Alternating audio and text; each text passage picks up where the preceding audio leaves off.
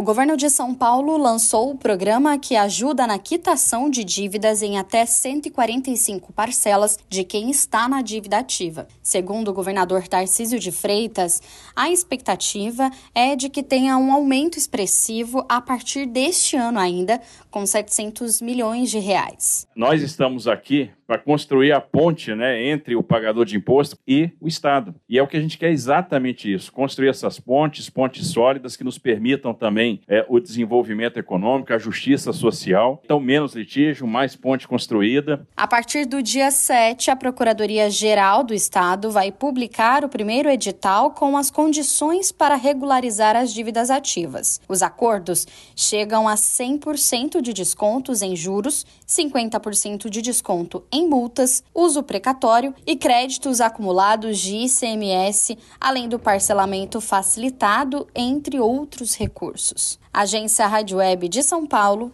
Larissa Diamantino.